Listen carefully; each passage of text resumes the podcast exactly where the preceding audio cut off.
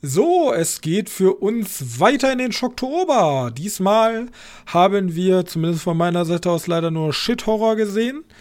Also, um es mal vorne wegzunehmen, Winnie Pooh und Horror, interessante Kombi, Umsetzung mangelhaft, aber dazu später mehr. Ansonsten, ähm, Mike Flanagans neue Serie hat Johannes im Gepäck und äh, eine kleine Kontroverse kann man es nicht nennen, aber zumindest mal eine kleine Diskussion über A24s aktuelle Aussagen.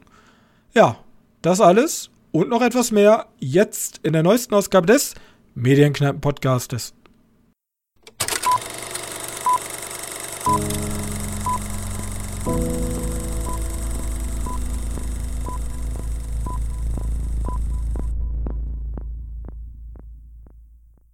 Hallo und herzlich willkommen zur Folge 197 unseres fantastischen Filmpodcastes und an meiner Seite ist mein sehr geschätzter Mitpodcaster Johannes. Hey. So, ähm, ja. Wir sprechen ja normalerweise größtenteils immer über Filme, aber hier und da habe ich immer mal eine kleine äh, Film-News dabei. Und mich hat ähm, eine Film-News, sagen wir mal, schockiert. Denn ich, ich bin so ein bisschen durch die, und das ist irgendwie auch gar nicht so groß gewesen, glaube ich zumindest. Habe ich dann in anderen Podcasts nicht so mitbekommen. Oh Gott, ich habe gerade alle meine Fenster geschlossen. Ähm, also minimiert, Schock. nicht geschlossen. Schockiert. Ähm, das Schockierende ist, äh, bei The Web, das ist so eine News-Plattform für Filme, da ähm, gab es eine Reportage über A24 oder was heißt Reportage nicht, sondern ein Interview mit einem relativ großen Executive. Und der hat folgendes Zitat gedroppt. Oder er hat gesagt, A24 is looking for action and big IP projects as part of a new strategy, die, oh jetzt muss ich, die emphasizing the traditional character auteur-driven dramas. Okay, also die ja. wollen IPs haben. Im Grunde sagen die, wir haben keinen Bock mehr auf diesen Arzi-Dramen-Shit, der bringt uns nicht genug Money in a Cash, in a Tash. Und jetzt, äh, wir wollen Big IPs und Action haben, weil das, da sind die Moneten. Also für mich, für mich hört sich das an, so, ja, wir sind A24, wir haben jemanden neuen eingestellt, der sich mit Geld auskennt. Und der Typ sagt jetzt, Geld. Und alle so, nein. Und er so, doch, Geld. Ich will Geld haben. Naja. Ja, so habe ich es auch wahrgenommen. Ähm, das Witzige ist, die letzten Oscars mit Everything Everywhere All at Once hat äh, A24 geschafft, was vorher noch kein einziges Filmstudio geschafft hat. Denn sie haben die vier großen Kategorien abgeräumt.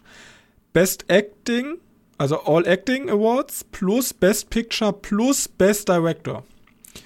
Das hat vorher noch nie ein Filmstudio geschafft, halt mit diesem Artsy-Shit. Man muss natürlich sagen, äh, wenn du ein Oscars, heißt das nicht, dass das ein Erfolg ist für auch finanziellen Erfolg.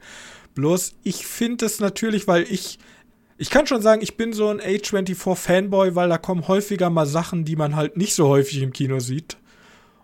Vor allem auch im Horror, und im Drama-Bereich. Und jetzt, äh, diese Aussagen sind natürlich jetzt scheiße. Ja, auf jeden Fall, aber das war irgendwo abzusehen. Ich meine, wenn, wenn die jetzt das daneben machen, ist ja irgendwo fein. Hauptsache nicht, dass das ihren Hauptaugenmerk ist und die alles andere dabei liegen lassen.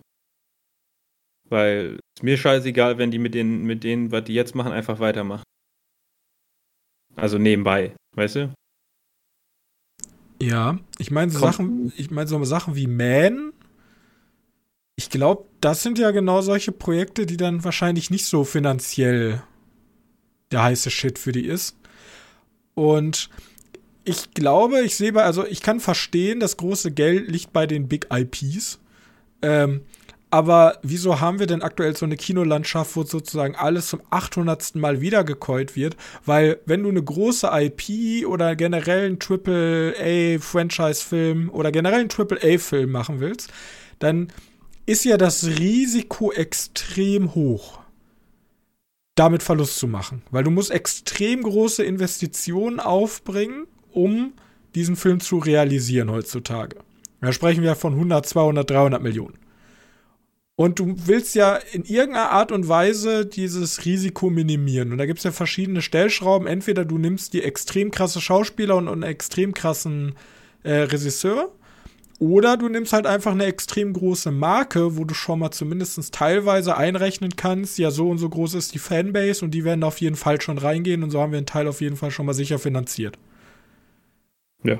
Deswegen glaube, würde ich sozusagen der Strategie diametral widersprechen, weil ich glaube, gerade bei diesen kleinen Filmen und vor allem im Horrorsektor, da ist es doch gerade, da kannst du mit sehr wenig Geld sehr krasse Erträge rausholen.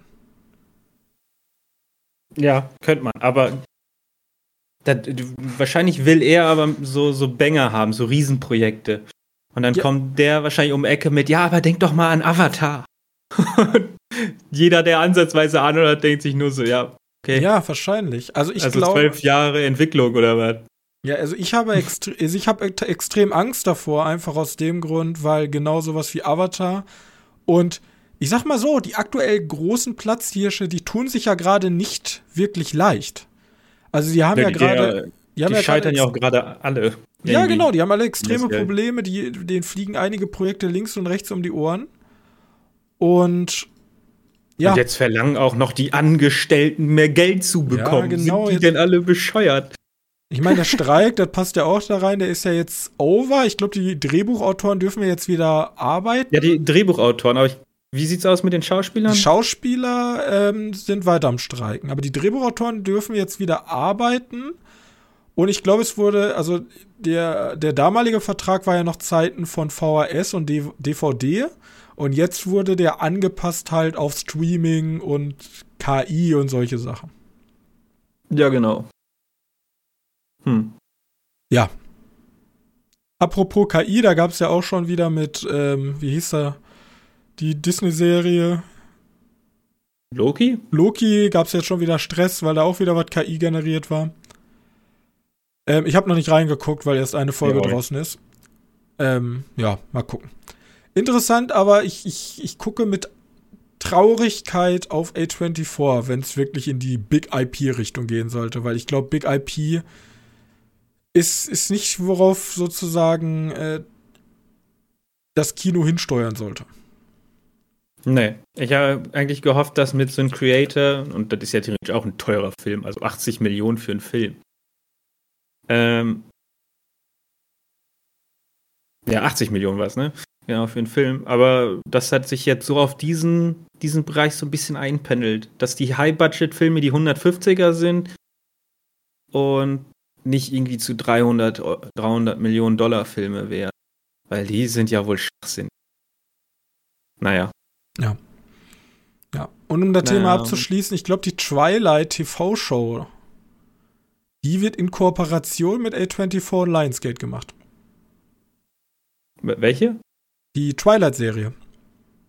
Twilight-Serie? Es kommt eine Twilight-Serie. Okay, gut. Good to know, ne? Aber ich glaube, das halt, das ist halt auch so eine Big IP, die so schlummert. Ich glaube, es gibt halt sehr viele Twilight-Fans. Es gibt ja auch mehr Twilight-Fanfictions wahrscheinlich, Content als äh, eigentlicher echter Content. Ja, gut möglich. Ich bin gespannt. Oh, lass den Typen nicht damit recht haben. Lass den Typen, lass halt komplett ja. floppen und den Typ, typ wird dann gefeuert und. Es gibt naja. so diesen, äh, das ist also, diesen einen Erfolg, der einfach richtig krass ist und danach ist nur noch scheiße und alles geht pleite. Ja, das ist, so funktionieren halt große Studios teilweise. So, ja. Gut. Naja. Okay, du hast einen Kinofilm mitgebracht. Ich habe keinen Kinofilm mitgebracht. Du warst nicht im Kino. Ich war nicht im Kino. Ich wollte gestern ins Kino gehen. Ich wollte mir, ähm, wie ist der Film nochmal? Ja, äh, Talk. Don't Talk to. Talk. ich ich habe den Namen vergessen. Ist auch egal. Ein dänisch-niederländischer Horror, Psycho, Drama, irgendwas. Ähm, ich hatte Bauchschmerzen, bin zu Hause geblieben, habe einen Tee getrunken und habe eine Serie geguckt. Okay. Hast du denn was Aktuelles? Ich habe, also das aktuellste, was ich dir anbieten kann, ist Winnie the Pooh Blood and Honey. Ist ja aus diesem Jahr noch tatsächlich, wusste ich gar nicht. Ja. Ja, und war absolut schrecklich. Also, ich weiß auch nicht ganz, was ich erwartet habe. Ich meine, die haben ein Budget von 100.000 US-Dollar, haben aber 5,2 Millionen eingespielt. Da kann man schon mal sehen, wie man aus Scheiße sehr viel Geld machen kann. Ähm, ja, sowieso. Und ja, also Winnie Pooh Blood and Honey fängt eigentlich von der Prämisse her ganz interessant an. Es geht nämlich um Christopher Robin. Der ist ja unser, ähm, unser kleiner Junge, der Winnie Pooh kennenlernt. Ja, der geht immer in diese Welt von Winnie Pooh. Genau. Besucht den Winnie Pooh dort. Und so ist es auch am Anfang. Am Anfang ist es so gezeichnet, bloß hier nimmt es einen Dark Twist, denn er bringt den, also er freundet sich mit den verschiedenen Figuren an und das Problem ist, ähm, er bringt denen immer was zu essen mit und die werden beste Freunde. Bloß irgendwann ist er halt alt und will an die Uni gehen und verlässt sie halt. Und dann kam ein sehr grausamer Winter und die, ähm, die Tiere haben halt nie gelernt, nachdem sie immer Essen bekommen haben, wie man alleine wieder klarkommt. Und dann kam halt dieser harte Winter. Und um nicht an, ähm, um nicht zu verhungern, mussten sie ein, mussten sie, ich glaube, es war Esel. Esel wird gegessen. Nein. Okay. Esel wird gegessen, alles gezeichnet in so schwarz-weiß-mäßigen. Und dann schwören sie sich zum einen, sich an Christopher Robin zu rechnen, äh, zu rächen und ähm, nie wieder ein Wort zu sagen. Und das ist geschickt gemacht, denn ja, wir beobachten Winnie Pooh und Ferkel, die ähm, zwei sehr große Dudes mit so einer Gummimaske sind. Und die können halt auch nicht sprechen, weil die einfach einen ganz, also so, so, eine, so eine Gummimaske aufhaben, mit der man gar nicht sprechen kann. Ja. Okay. Ja. Genau. Und dann haben wir Christopher Robin, will seiner ehemaligen oder seiner, seiner neuen Freundin kurz bevor sie heiraten, weil er hätte ihr mal Geschichten erzählt, will, will ihr halt zeigen, wie toll das da ist. Kommt halt hin und dann ist das eher so ein Hillbilly-Dorf da bei den Tieren und seine Freundin wird erwürgt, er wird gefangen genommen und dann geht der Film los. Und der Film geht los in der Nähe von diesem, ich weiß gar nicht, wie der Wald heißt, irgendwie 100 Morgenwald oder so. Ähm, aber, ist, warte, ich habe immer gedacht, in Winnie the Pooh, das sind Stofftiere gewesen. Ja. Aber in dem Film halt nicht. In dem Film halt nicht. Okay. Das ja, sind gut, so Menschenhybriden. Also im Grunde kann man den auch wissen. Ja, im Grunde sind es normale Menschen bloß mit Tierköpfen. Ja, okay. Und ja, und in der Nähe ist halt so ein Resort und da ist so eine Gruppe aus fünf jungen Frauen, die da äh, halt Urlaub macht. Ja, und dann geht das Morden halt los. Und ja, die Geschichte ist terrible, weil wir haben nichts anderes als Winnie und Ferkel rennen rum und massakrieren Leute. Ähm, gleichzeitig ist das schauspielerisch eine absolute Katastrophe. Warum? Die Typen müssen doch nichts machen. Ja, aber die können doch nicht mal gut schreien oder gut einen panischen Blick drauf haben oder so. Und selbst so. wie die weglaufen, das, das sieht alles so ungelenk aus und es. Dann habe ich natürlich in der Synchro geguckt und die Synchro ist absolute Scheiße. Und alles ist schlecht. Also wirklich, es ist alles schlecht. Ähm, was man so ein bisschen dem Film noch gut zureden kann, ist, dass die Kills saftig sind ähm, ob da jemand mit dem Vorschlaghammer sein, sein Unterkiefer weggebrochen wird oder Leute also, in Häcksler gesteckt werden. Aber das ist halt auch nichts, was man noch nie gesehen hat für Gore-Fans. Also wenn du wirklich ein Gore-Fan bist und dir denkst, oh, wenigstens das ist gut, dann guckt man sich den an und denkt sich so, ja, das habe ich auch schon hundertmal gesehen in anderen Filmen. Wird denn noch eine spitze Kritik an die chinesische Regierung gedrückt? Nein. Boah, verschwendetes Potenzial. Also wirklich. Also der Film, der Film funktioniert auch nur, weil die diesen Gag haben. Wir haben, wir haben Lizenz bekommen für einen Kinderfilm. Ja. Die haben ja keine Lizenz, halt ich glaub, die ist. Ja, genau. genau. Die ist einfach ausgelaufen und jetzt können wir damit Scheiße machen. Ah, wir sind ja so witzig. Und das ist einfach so ein unkreativer Blödsinn. Ja, also im Grunde sehen es wir zwei Leute mit einer Silikonmaske rumrennen und ähm, irgendwelche jungen Frauen und Männer umbringen. Aber ja, hat halt sein Geld gemacht. Ne? Äh, ist ein bisschen wahrscheinlich wie dieses Slaughterhouse, falls du dich erinnerst. Ohne den jetzt gesehen zu es haben. Es hat mich tatsächlich erinnert, es gibt eine Szene, die könnte eins zu eins so aus, ähm, könnte eins zu eins so aus, wie heißt das, Freit äh, nicht Freitag der 13., sondern Halloween Teil 2 sein. Da gibt es doch die Freitag Szene. Der 13. passt ja eigentlich auch so wie der. Ja, so wie der weil in, in, ähm, in Halloween 2 gibt es ja die Szene, wo sich die Leute um, um Jason versammeln und den dann kaputt hauen. Und dann steht er ja auf und metzelt alle ab. Ja. Die Szene ist ja eins zu eins genauso drin. Vier Hillbillies sagen, hey, äh, du, du kleiner Perverser, lass die Finger von den Frauen. Was ist das denn? Dann kommen die mit ihren Baseballschlägern und äh, Messern und geben ihm richtig. Und dann steht halt Winnie Pooh wieder auf und gibt ihn richtig und schneidet Hände ab und sticht den Augen rein und ja, das war's. Ende. Dann kommt das Finale, was das auch super dämlich ist. Ende. Ja, ja. so entsteht okay. leider ein sehr unkreativer, schlechter Film. Wie in diesem naja, Blood and Honey. Es kommt halt nicht drüber über die, über die Idee, die der Film hatte und mehr und ich hatte halt die Idee, Ende. 100.000 Dollar, ich weiß jetzt, dass Terrifier hatte ja auch so um den Dreh super wenig Budget. Und da macht Terrifier zum Beispiel halt, der hat ja auch nichts anderes. Die Geschichte ist nicht einfallsreich, äh, die Charaktere sieht sind gut aus. der sieht auch nicht gut aus, aber was er halt kann, ist halt kreative Gore. Kreativen Gore, das kann er. Und das ist doch sein einziges Alleinstellungsmerkmal. Und das hätte ich mir hier gewünscht. Und das wird halt nur, dann nimmt man halt Unkreativen. Also man nimmt halt alles das, was schon mal da war. Und ja, war halt leider enttäuschend. Ja, ich glaube, dass der, der hatte halt, der hat halt gesehen, ach, das ist ausgelaufen. Ich produziere jetzt schnell, damit ich der Erste bin, damit ich damit halt, äh, damit halt noch Werbung machen kann. So, ich bin der brutale Winnie Pooh-Kack. Ja. Einfach, einfach schnell produziert, damit der, äh, wer ist es, da, da, damit der, damit, damit er halt umsonst Werbung kriegt. Weil, ganz ehrlich, da hätten wir so was von nichts mitbekommen, wenn der nicht irgendwie diese Kindermarke anspricht. Nee, da wäre so ein Directed-to-DVD und irgendwann wäre er mal bei Amazon aufgetaucht. Genau. Ja, es ist ja. halt nur dieser Gag. Nur dieser Gag und mehr ist halt nicht. Ähm, ja, hoffentlich hat beim Slaughterhouse besser, falls du dich erinnerst. Da geht es ja um diesen Sloth, um dieses Faultier, was Leute umbringt. Da muss halt auch, ja, der Gag ist gut, den finde ich auch amüsant.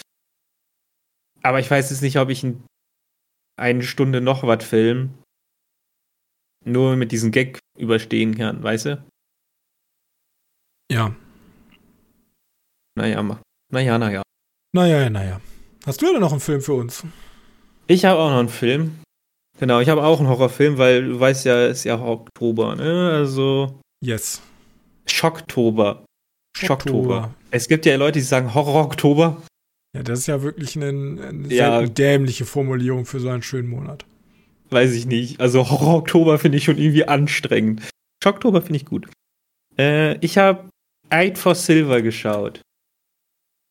Okay. Und ich habe von dem Film, ja, der, der war, du hast den ja auch für 99 Cent geliehen am Monatsanfang. Ich habe den letzten Monat halt auch geliehen. Ich wusste nicht, was das war. Ich fand das Bild aber cool aus. Da ist so eine Frau, die komisch schreit und aus ihren Rücken kommen so komische, ja, Hölz, Gehölz kommt aus dem Rücken. Und ja, das ist es eigentlich erstmal nicht. Also kein es spielt halt. Ja, rein gehölzt. Es ist doch gehölzt kommt auch vor. Es spielt halt, boah, zu welcher Zeit spielt er? 19. Jahrhundert irgendwann in Frankreich. Auf jeden Fall vorm Krieg. Ich glaube 30 Jahre vorm Ersten Weltkrieg. Okay. Ähm, und da geht es halt um, um eine kleine Gemeinde, die machen ganz viel Feldarbeit, alles ganz normal, ne? Besonderes, keine Großstadt, so viel muss ich schon mal wissen. Äh, da wohnen halt Leute, die es ein bisschen besser geht und halt Leute, die auf dem Feld arbeiten. Wobei manchmal habe ich halt auch nicht verstanden, manchmal arbeiten Leute auf dem Feld, aber die haben dann so eine richtig große Villa und Angestellte und denkst du so, ja, okay, von mir aus. Ja, Vielleicht ist das der Adel, der reiche Adel, der aber auch Ackerarbeit macht. Ähm, das fand ich ein bisschen seltsam. Und da, die haben halt auch Kinder und die Kinder spielen. Und irgendwann kommt die zu einer sehr komisch aussehenden Vogelscheuche und darunter ist was vergraben. Und zwar ein aus Silber gegossenes Gebiss. Aber, aber so ein Gebiss wie so ein, eher wie so ein Tier. Oder wie so ein Vampir, kannst du dir halt vorstellen. So ein, kennst du dieses Spielzeug-Vampir-Gebisse? Ja. So in etwa, nur aus Silber und dann sind da natürlich krasse Ruhen drauf geschnitzt und so. Und Im Opening erfährst du auch, dass das von so einem fahrendes Volk, was da vertrieben wurde, gemacht wurde. Also die, die Leute sind natürlich fremdenfeindlich, haben mal die Sinti und Roma äh, ver, verjagt. Ja, verjagt ist betrieben. Ich glaube, die haben die getötet und lebendig begraben.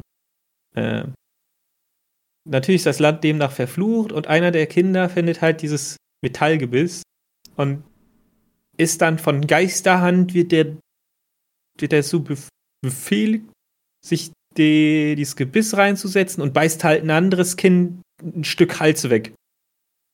Okay. Und darauf, daraufhin ist der, also wird dieses Kind seltsam. Und dann entsteht da so eine Art Cursed. Also ich glaube, der heißt doch im Original. Äh, heißt im Original äh, Cursed. The Cursed. The Cursed, ne? Yes. Ja, genau. Und sind halt so eine Art Werwolf-Horror. Ein bisschen in diese Richtung geht das. Ohne jetzt viel vorwegzunehmen. Hat, also der ist teilweise sehr langsam und der hat halt diese übelst krassen Bilder. Dieses richtig, also ich glaube nicht, dass der teuer war. Ich glaube, dass der medioker teuer war, aber aber der sieht gut aus. Er hat immer diese kalten, nebelbehangenen äh, kommt dir so vor, weißt du, wenn Morgentau ist und dann mhm. nur mal zehn, alles kommt dir so vor, als wenn alles super nass ist. Ähm, warte, diese Felder mit sehr viel Gras, manchmal so kleine Wälder. Mhm. Die Leute mochte ich teilweise aber nicht. Also mir gingen die teilweise ein bisschen auf die Nerven. Äh, ist schon relativ modern, also der ist von 2021, ne? Genau, der ist von 2021, ja. Äh, hat auch ein paar nette Effekte. Da gibt es auch noch so eine Vogelscheuche, aber die ist, glaube ich, nur für den Scarer. Also mehr, haha, witzig, eine Vogelscheuche für den Scarer ist. Ja, die sollte ich nur ab und an mal erschrecken, weil ich verstehe nicht genau, warum die da ist. Außer, dass Kinder halt davor Angst haben, weil die so gruselig ausschaut. Ähm, aber die, der, die wahre Gefahr geht woanders von aus. Und er hat ein paar richtig gute Buddy-Horror-Effekte. Okay, hört sich aber super also, interessant an eigentlich. Ein paar, die wirklich, wirklich gut sind. Ja, das Problem ist, dieser Film ist halt träge, der dauert fast zwei Stunden und an diesen drei, vier Buddy-Horror-Szenen, die der hat, musst du halt auch erstmal kommen. Relativ am Anfang gibt es eine. Ähm, das Opening ist übrigens der Erste Weltkrieg. Das spielt 30 Jahre in der Zukunft und dann kommt diese 30 Jahre zuvor. Ähm, ganz interessant gewählt. Mag, was dieses Ende oder dieser Film da mit mit der, damit impliziert, ist schon ganz cool. Aber äh, auch ein bisschen langweilig. Film. Ein bisschen. Also, aber der sieht aber gut aus, aber ein bisschen langweilig. Den, würdest du den empfehlen? Also es gibt wahrscheinlich hm. wesentlich bessere Horrorfilme. Da müssen wir uns jetzt ja nicht drüber unterhalten. Aber ähm, also ich, sag, ich sag mal so, wenn du die Zeit richtig, wenn du die Zeit richtig geil findest, glaube, dann kann ich dir den, den ohne Probleme empfehlen.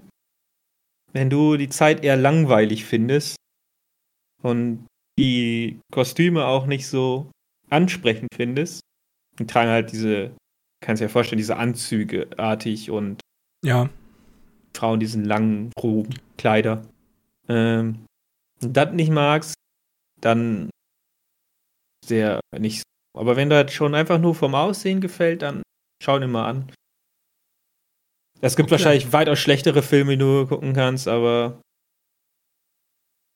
ja, der ist ganz, ganz okay. Nee, ist so eine, so eine, weißt du, so eine 6 von 10, da wo du sagst, so, oder 5 von 10. 5 von 10 finde ich immer, hört sich so ein bisschen, das ist der Durchschnitt, aber für mich fühlt sich 5 von 10 immer eher so schlechter an. 6 von 10 ist so, äh, ja, ist okay. Dafür war ich im Kino. Äh, Gucke ich jetzt nicht nochmal, aber ich sage jetzt auch nicht, oh, was eine verschwendete Zeit. Okay. Also mediocre as shit, aber. Ja. Ja, der hat halt seine Stärken. Sein, die hätte ja. er vielleicht ein paar Mal öfter machen sollen. Aber. Okay. Wahrscheinlich waren die auch dementsprechend teuer. Gut. Und vielleicht hätten die auch nicht funktioniert, wenn er einfach jedes Mal gezeigt Ja, gut, und die Scares funktionieren halt überhaupt nicht, ne? Also der ist nicht gruselig. Muss man ganz ehrlich sagen. Ist, ja, außer dem Horror hat der nichts Gruseliges. Es gibt natürlich so ein paar Jumpscares, aber die kriegen die. Okay. Ähm, ja. Soll ich weitermachen? Ja, ich habe noch eine Horrorserie, aber mach ruhig mal okay. weiter. Ich kann mir schon denken, was du hast, weil. Ja, natürlich. Ähm, es ist. Äh, ist man, einfach. Man, man, man sagt ja auch äh, Flennige Oktober. Ähm, aber ja, okay, lass mich eben meine Serie machen. Die dauert auch nicht so lange. Ich habe nämlich ähm, Lupin oder Lupin auf den Netflix dritte? geguckt. Ach so, ja, nicht der Film, den, die Serie. Die Serie, die Netflix-Serie mit Omar Sy. Omar Sy. Omar Sy? Ja. Ich habe keine Ahnung. Ich kann kein Französisch. Er ist ja der Schauspieler von Ziemlich Beste Freunde. Mhm. Oder Lupin. Oder Lupin. ja, ich kenne ihn. Oder äh, Lupin. Das ist ein äh, Anime. Nee. Ja, ich meine, der Original also, ja, ist ein Anime. Also wahrscheinlich ist das Original ist nicht ein Anime, das aber. Original basiert auf dem Buch, wo auch die, ja, genau. die Serie sehr viel sich referenziert. Ähm, genau. Basiert nämlich auf den Abenteuern des Meisterdiebes Arsène Lupin. Ist eine französische fiktive ähm, Geschichte über einen Gentleman-Dieb. Und ja, genau. Äh, Lupin, die Serie, handelt im Grunde, ist so eine, wie sagt man, moderne Variante davon. Wir haben nämlich Hassan Diop, der ist mit seinem Vater aus dem Senegal nach Frankreich eingewandert und ähm, sein Vater ist Chauffeur für einen reichen Investment-Typen, also Unternehmer würde ich ihn jetzt einfach mal nennen. Und der beschuldigt ihn eines Tages, dass er eine sehr wertvolle Kette geklaut hätte. Mhm. Und Warte, ja, du hast das die erste Staffel, oder? Das ist die erste Staffel. Okay. Ich habe alle, ich habe zweieinhalb Staffeln gesehen. Mir fehlen jetzt ja, drei Folgen. Auch noch. Ich wollte auch noch mal reingucken. Deswegen sage ich auch nur den Anfang. Ich will auch gar nicht das weiter. Also ich will gar nicht spoilern, weil das ist das, also was heißt das das Einzige? Das ist der Key Selling Point. Und ähm, sein Vater bringt sich daraufhin um. Und jetzt hat Asan Diop Rache geschworen und weil ähm, er halt immer viel gelesen hat und vor allem halt Lupin so sein großes Vorbild ist, ähm, versucht er im Stile von Lupin ähm, den Mörder, also oder zumindest den ähm, ehemaligen Arbeitgeber seines Vaters der gerechten Strafe zuzufügen. Ja, also dass sozusagen sein Vater reinwaschen und die Schuld ähm, ihm geben. So. Und ja, wir haben dann unseren Oma C, der den verkörpert. Und der macht dann, im Grunde ist es so ein zweistaffliger Heistfilm. Also, wir haben den, wir haben den Gegenspieler, wir haben unseren äh, Gentleman-Dieb äh, und ja, jede Folge haben wir dann immer sozusagen ist immer auch immer, ich glaube, es ist immer Kapitel 1, Kapitel 2 heißen die Folgen auch nur. Ähm, geht dann bis Kapitel 10 zur zweiten Staffel.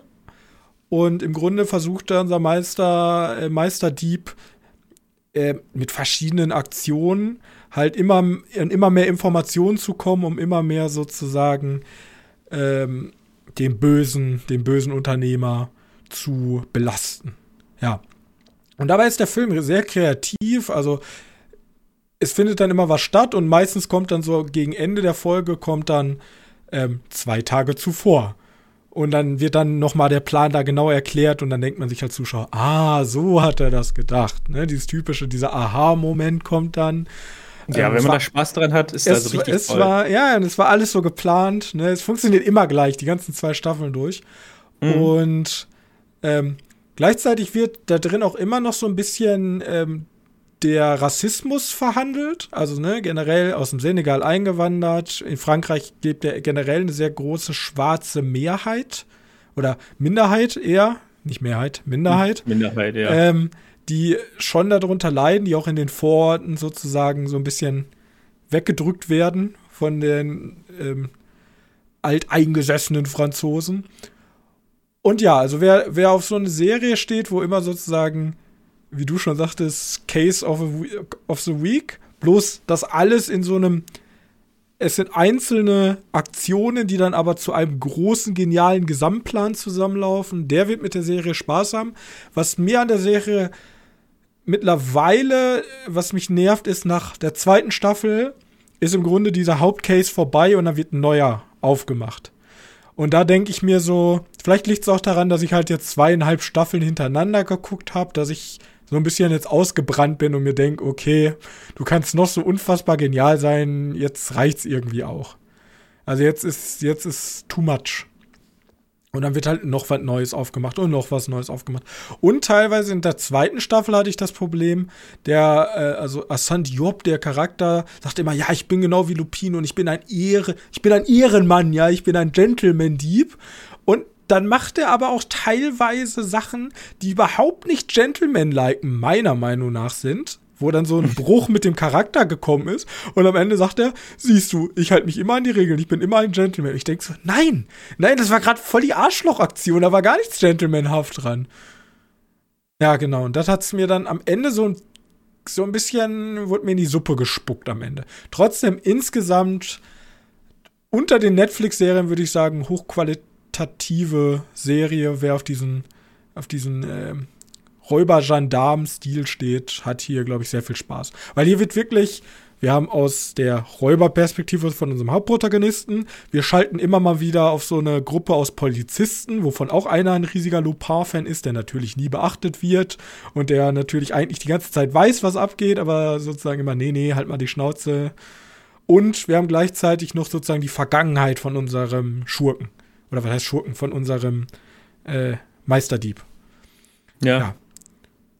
Deswegen entspinnt hm. sich so eine klassische Räuber-Gendarm-Geschichte. Wer daran Spaß hat, Lupin, kann man sich gerne angucken. Ist mittlerweile dritte Staffel. Wenn ihr aber sozusagen wie ich durchbinscht, würde ich euch vielleicht raten, nach der zweiten Staffel, weil die dritte Staffel jetzt ganz frisch erschienen ist, vielleicht mal eine Pause zu machen und dann noch mal ja. ein halbes Jahr später neu in die dritte Staffel zu starten. Gut, wahrscheinlich seid ihr auch eher so gedacht, ne? Wahrscheinlich. Ich glaub, die kam jetzt auch, kam ja auch ein bisschen später, die dritte. Ja, die, das ist die immer eine relativ großer. Also da war, glaube ich, relativ viel 2023, davor 2021 und davor, glaube ich, 2020. Also da waren zwei Jahre zwischen. Ich glaube, das hätte auch die Das Serie hätte dir besser getan. Ja, das schon, ja. Also wie ein guter Wein, der muss halt ein bisschen atmen und ich habe halt den Sangria mhm. genommen und einfach Bechersaufen gemacht. Ja. Gut, ja. Ähm. Dann ähm, Bühne, Bühne auf für unseren Mann, der immer zum Oktober eine Serie rausbringt auf Netflix. Ist das so? Ist, ist es auf Netflix? Ja, das Netflix, Netflix ist es eh, ja. Ähm, ja, ich glaube, die nächste kommt nicht mehr für Netflix, ne? Er macht, glaube ich, jetzt der Life of Chuck. Das wird, glaube ich, ein Film. Ja, der hatte ja, also der, der hatte ja ein Exklusivdeal mit Netflix für diese ganzen Serien. Deswegen, ich genau. dachte eigentlich. Ich glaube, das, das war die letzte. Also Spuk im Hillhaus war 2018, Spuk in Bleiben Männer war 2020, Gänsehaut war zum Mitternacht war 2022 und jetzt 2023. Also bis auf ein Jahr Pause hatte er eigentlich immer im Oktober. Nee, nee, nee, 2021 müsste Midnight auch äh, Midnight Mars gekommen sein. Ist auch im September. Siehst du, immer September, Oktober, passt ja auch bei seinem Stil. Ähm, mhm. Ja. Erzähl uns mehr über, ich spoilere jetzt einfach mal, der Untergang des Hauses Ascher. Genau. Ja, äh, ist halt eine, eine Adaption. Er hat ja irgendwie immer Adaptionen gemacht oder ziemlich häufig Adaptionen gemacht von Buch, von bekannten Büchern, von bekannten Autoren, sehr viel Stephen King. Life of Chuck ist zum Beispiel auch wieder Stephen King. Er hat ja auch dieses Dr. Sleeps Erwachen gemacht. Yes. Ähm, ist ja auch King. Ich, ich meine, man muss sagen, die besten Horrorgeschichten kommen tatsächlich auch von den Horrormeistern. Genau, und jetzt haben wir einen Horrormeister, der wahrscheinlich der älteste von denen ist und wobei sich jeder irgendwie von den aktuelleren, also sind King auf jeden Fall, Lovecraft. orientieren tut. Nee. Nee, nee, Lovecraft hat sich auch an denen orientiert. Die Bibel. Das war von Edgar Nein. Allan Poe. Okay. die Bibel, richtig. Er hat die Bibel, okay. Ich dachte, der, der Untergang des Haus Ascher. Hm, passt doch. Okay. Ja, ja. genau. Ja. Dieses, ich hab die, ich kenne mich mit Edgar Allan Poe nicht aus. Ich weiß das wie der Rabe haben, aber da hast du schon mal reingelesen, Alter. Der Typ schreibt wie so ein, ja, egal. Ich meine so ähm, 18., 19., 19. Jahrhundert. Also schon. Ja, aber man hätte ja trotzdem. Diese Lovecraft-Romane sind ja teilweise auch an meine Lesegewohnheiten angepasst. Wahrscheinlich haben wir einfach das falsche Buch von dem. Äh, genau, äh, dieses, der, der Untergang des Hauses Aschers ist auch ein, eine Geschichte von, von Poe. Aber, weil Poe gar nicht mal so lange Geschichten hat, hat sich der Mike Flanagan gedacht, ja, ich nehme einfach mehrere Geschichten von ihm und verwurstel die mit in diese Serie rein, in diese übersträubende Geschichte, die halt den Untergang des Hauses Aschers beschreibt. Und in der Serie sehen wir halt Roderick Usher, was so der, der Vater der, also der Älteste der Familie ist. Der ist superreich, die sind, also die wirklich stinkenreich. Ähm, der beichtet jetzt mehr oder weniger, oder der gesteht jetzt mehr oder weniger einen Anwalt, der mal, der mal Redakteur war. Ähm, jetzt ist er aber Anwalt. Äh, den gesteht er sozusagen alles. Aber in einem komischen Häuschen, was relativ düster, gruselig ausschaut. Also ein ganz altes, runtergekommenes Haus. Ähm, macht er privat, also der macht sozusagen so eine Aufnahme, aber der Roderick sagt jetzt so, ja, meine Zeit ist gekommen. Ich will jetzt alles gestehen, aber erst will ich Ihnen meine Geschichte erzählen. Okay. Ähm, genau. Und dann erzählt halt der Roderick von seinen Kindern. Der hat relativ viele Kinder. Ähm, wir wissen auch schon am Anfang, diese sechs Kinder, über die der jetzt reden wird, die sind alle verstorben. Hm, auf kürzester Zeit. Ähm, und die sind auch auf mehr oder weniger übernatürliche Art und Weise gestorben. Und wie Mike Flanagan typisch, du kennst es ja von Bleimänner oder von äh, wie heißt es? Äh, Hitlaus? Ja, Hill House auch und, und hier Midnight Mars. Also, ich weiß nicht, wie es dir bei denen geht. Ich, ich habe ja hier äh, Midnight Mars dreimal schon, schon geschaut. House habe ich auch schon zweimal geschaut, bei Männern nur einmal. Und äh, Mitternacht fand ich auch nicht ganz so geil wie die anderen. Ähm, auch nur einmal. Äh, irgendwann hast du ja raus, wann er seinen Jumpscare macht. Also, ja du weißt ja, dass der Jumpscare-Horror macht. Du, man weiß, da geht er rein, um ein paar Jumpscare-Horror zu sehen. Aber im Groben und Ganzen ist er immer eine gute Dramaserie. Oder Film. Ähm, du kannst dir vorstellen, halt, wie die Jumpscares bei denen ausschauen. Weißt du, wir haben so, ein, so eine langsame Kamerafahrt, Musik ist mal mehr, mal weniger vorhanden. Und dann haben wir natürlich Gesprächswechsel. Also, du kennst ja diese Kamerawechsel, wenn jemand spricht. Ja. Ich weiß nicht, da gibt es auch einen Begriff für Tod, wie auch immer der heißt. Ähm, Schnitt gegen Schnitt. Ge Schnitt gegen Schnitt, genau. Und, und dann irgendwann äh, ist halt hinter einem oder ist der Gegenschnitt nicht mehr auf den anderen Sprechenden, der anderen Gesprächsteilnehmer, sondern auf eine entstellte Fratze von irgendeiner Person, wo irgendwas, also es schon, ergibt schon Sinn, dass der da ist, aber da ist sie, die Fratze. Und das schockt ja. Und dann halt der generische Jumpscare, ne? Den haben wir da auch wieder drin, aber du, du spürst die halt kommen. Ist aber nicht so, dass da nicht Jumpscares drin waren, die mich komplett bekommen haben. Also da gibt es ein paar, wo ich mir dachte, ach du Scheiße. Okay, ich kann diese, diese, diese Szene nicht mehr genießen, weil ich jetzt jede Sekunde damit rechnen muss, dass noch einer kommt. Aber ich sag dir so, wenn der dich einmal gescared hat, wenn einmal ein Jumpscare kam, ob der dich jetzt bekommen hat oder nicht, dann macht er keinen zweiten. Also das hat mich nicht tatsächlich so bei ihm immer ein bisschen gestört, weil wenn man mal, also wenn man wirklich ganz ketzerisch sein will, mhm. könnte man ja sagen, okay, wenn er die, sich die Geschichten von großen Autoren ausgelegt hat, ist eine, bleibt nur noch übrig eine Formelhaftigkeit eines Jumpscares. Und der nutzt sich halt nach ein, zwei Malen so, ja, so massiv schnell ab, weil ich habe ja bei, ähm, wo war das nochmal mit diesen, wo immer so Bleiben Männer. Bleiben Männer, wo, immer, wenn die im Spiegel, Spiegel guckt. Ja, genau, immer, ja. immer dem Spiegel und dann ist diese, diese Musik natürlich extrem angeschwellt und hat immer dieses brummende Geräusch. Und irgendwann. Ja, ich weiß nicht, es fühlt mich, sich für mich so an, ja, du, wir haben mitgekriegt, du hast richtig Erfolg bei den Fans gehabt mit äh, Hill House. Äh, wir wollen, dass du wieder so eine Horrorgeschichte mit guten Jumpscares erzählst. Und er kann ja gute Jumpscares, er macht ja gute Jumpscares, sind ja nicht schlecht. Ja, ähm, also ich sage, aber, sag ja, ja. Ja. Ja, ich wollte bloß sagen sein, also für mich hat sich Mike Flanagan immer ausgezeichnet, okay, er nimmt sich natürlich fantastische Geschichten, das heißt, er hat noch nicht so viel Original Stuff gehabt, dass ich sagen würde, boah, der ist ein genialer Drehbuchautor oder Inszenateur von seinen eigenen Sachen. Aber ich fand gerade immer vor allem die ähm, Inszenierung der Werke, ähm, was Kulisse, Schauspiel und so angeht, da die richtigen Auswahlen zu treffen. Zum Beispiel bei Midnight Mask, diese, dieses Dorf, ähm, ich, ich mochte, ich, die Insel, das war ja diese Insel, wo das Dorf drauf war. Genau.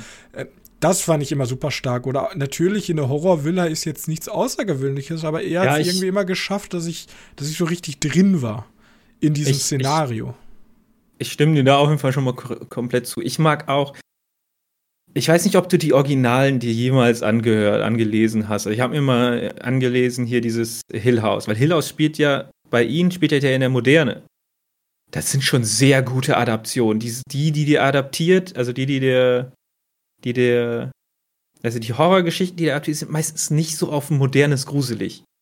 Weißt du, so ein Poe schreibt komplett anders seinen Horror als Mike Flanagan hat für unsere Augen zurechtbereitet. Ja, man muss ja auch dazu sagen, Edgar Allan Poe, weil du ja gerade ja, sagtest, der hat ja. immer Kurzgesachen gemacht. Ja, er ist ja auch glaube ich, einer der prägendsten äh, Autoren, die überhaupt die Kurzgeschichte, so wie sie heute ist, ähm, erschaffen hat mit. Ja, genau. Ähm, und ich meine, Edgar Allan Poe ist ja einer der Mitbegründer von Kriminalhorror-Literatur.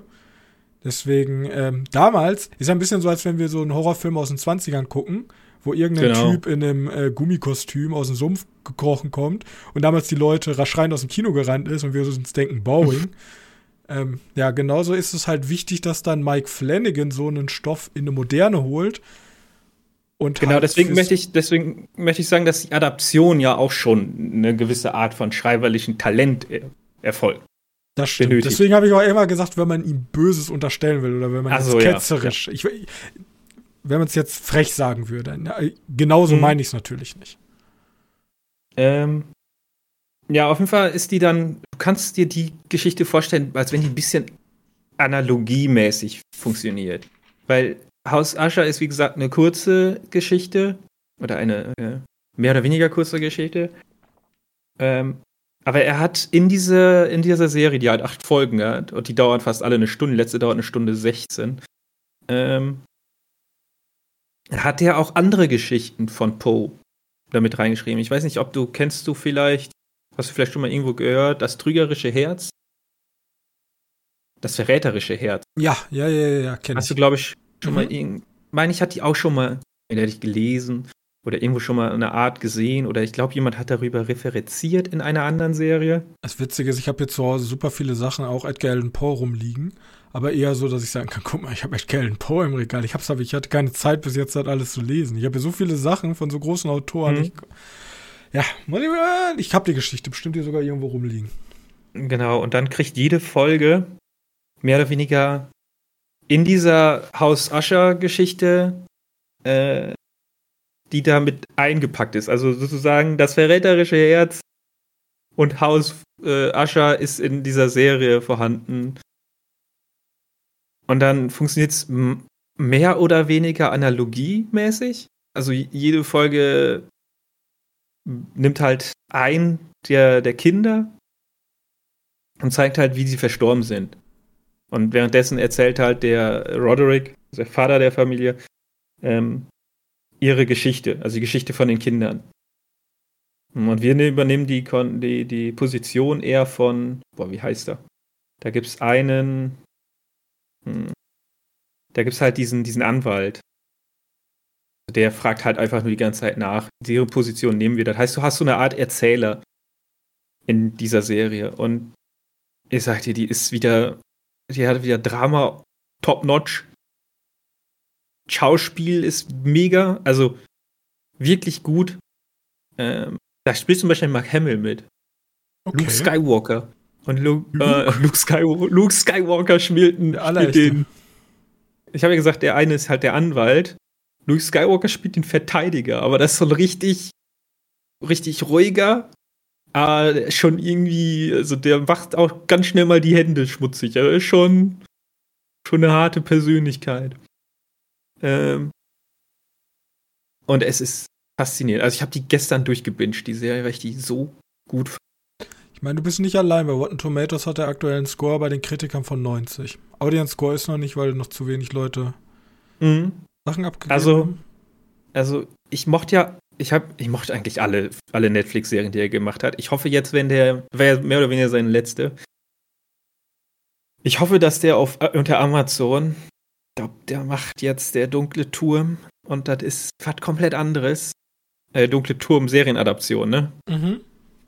Also der Film war ja furchtbar. Ich weiß nicht, ob er es wirklich macht. Ich hoffe, er da. Na, das ist ja kein Horror. Ist ja nicht dieses. Geht ja alles in diesen Elevated Horror-Bereich. Und ja. Ich mochte, ich mochte wie den Drama der Serie. Ich mochte teilweise, wie brutal die Serie ist. Also es ist wirklich, die ist wirklich nicht handsam. Also das ist wirklich harte Bilder auch zu sehen. Ich mochte, wie düster das ist und wie, wie dreckig und dunkel und ja. Richtig, richtig gut gefallen hat mir die Serie. Er ist vielleicht sogar neben Hiller aus seine beste.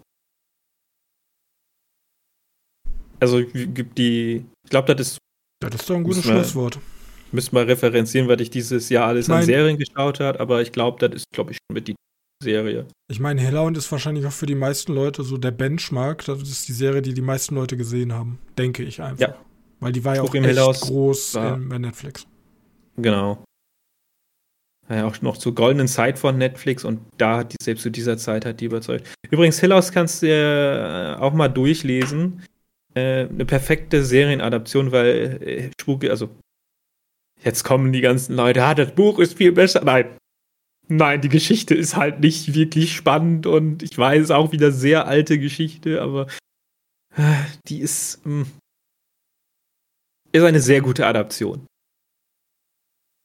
Gut. Ja. Dann, äh, ja, die Leute sind weiterhin mit äh, Horrorfutter für diesen Monat bestückt. Nächsten Monat steht ja Killing of a Flower Moon, oder was heißt die? Diese Woche jetzt, die jetzt kommt. Der Film dauert ja dreieinhalb Stunden gefühlt. Also dauert. Ein Überlängefilm? Ja. Wirklich? Ja, ewig. Also ich habe schon von einigen anderen äh, Leuten gehört, das soll sich anfühlen, als wenn du eine Serie durchbingst. Okay. Deswegen, oh, ich, ich hoffe, bin, mir gefällt die Serie. Ich hoffe. Also ich mag, ich, ich, mag ja drei Stunden Filme, aber eigentlich auch nur dann, wenn sie mir gefallen. Dann gehen nämlich die drei Stunden gut um. Also weißt das du, ob Szenario ist super interessant. Also wie mir wird es wahrscheinlich gefallen. Was weiß ich? Äh, unsere Kinos haben die, ne? Wir fahren ja jetzt nicht für irgendwie bis nach. Unsere Kinos haben den. Die kriegen nämlich einen komplett normalen Kino-Release, auch einen ganz normalen langen Kino-Release. Aus dem Grund, weil Oscar und die wollen nicht nur einen kurzen Release Apple. Also sowohl ähm, Sowohl ja, hier Killer of a Flower Moon als auch, ähm, jetzt kommen wir nicht drauf, äh, genau, äh, Napoleon, die kriegen ganz normal lang äh, Dingens. Ja, vernünftig. Kinoauswertung. So.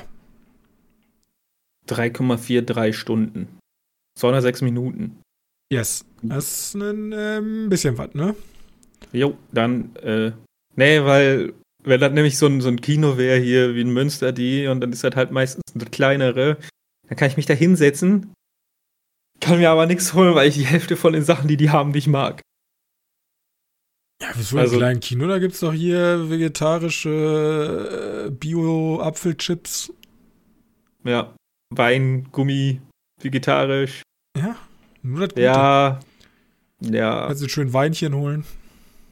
Nee, dann lieber, lieber. Spätburgunder und dann schön. Äh, nee, ich glaube, also wenn läuft der, also wenn er bei uns nicht laufen sollte, läuft er im großen Kino, 100%. Der, der, der läuft bei uns. Habe ich gerade nachgeschaut. Gut. Du kannst da sogar ab sechs Jahren rein. Sehr schön. Ist ab, in Begleitung eines Erziehungsbeauftragten. Der ja. ist ab zwölf? Okay. Gut, dann äh, haben wir unsere Ziele für nächste Woche schon gesetzt. Ich hoffe, eure Ziele sind es, uns eine nette Bewertung zu geben. Das bringt uns nämlich eine Menge. Dann kommen nämlich andere Horror-Fans, die diesen wunderschönen Monat auch Schocktober und nicht Horrortober oder wie es auch immer heißt, ähm, nennen zu uns und können sich weiter mit uns über Filme unterhalten. Wo? www.medienkneipe.de. Da könnt ihr unter der neuesten Folge einen Kommentar hinterlassen. Alternativ ist natürlich Twitter alias X oder äh, Instagram oder TikTok. Da bin ich auch für euch immer verfügbar. Gut, das soll es auch für gewesen sein für diese Woche. Ich bedanke mich recht herzlich bei euch. Wir sehen uns nächste Woche wieder. Bis dahin. Tschüssi. Tschüss.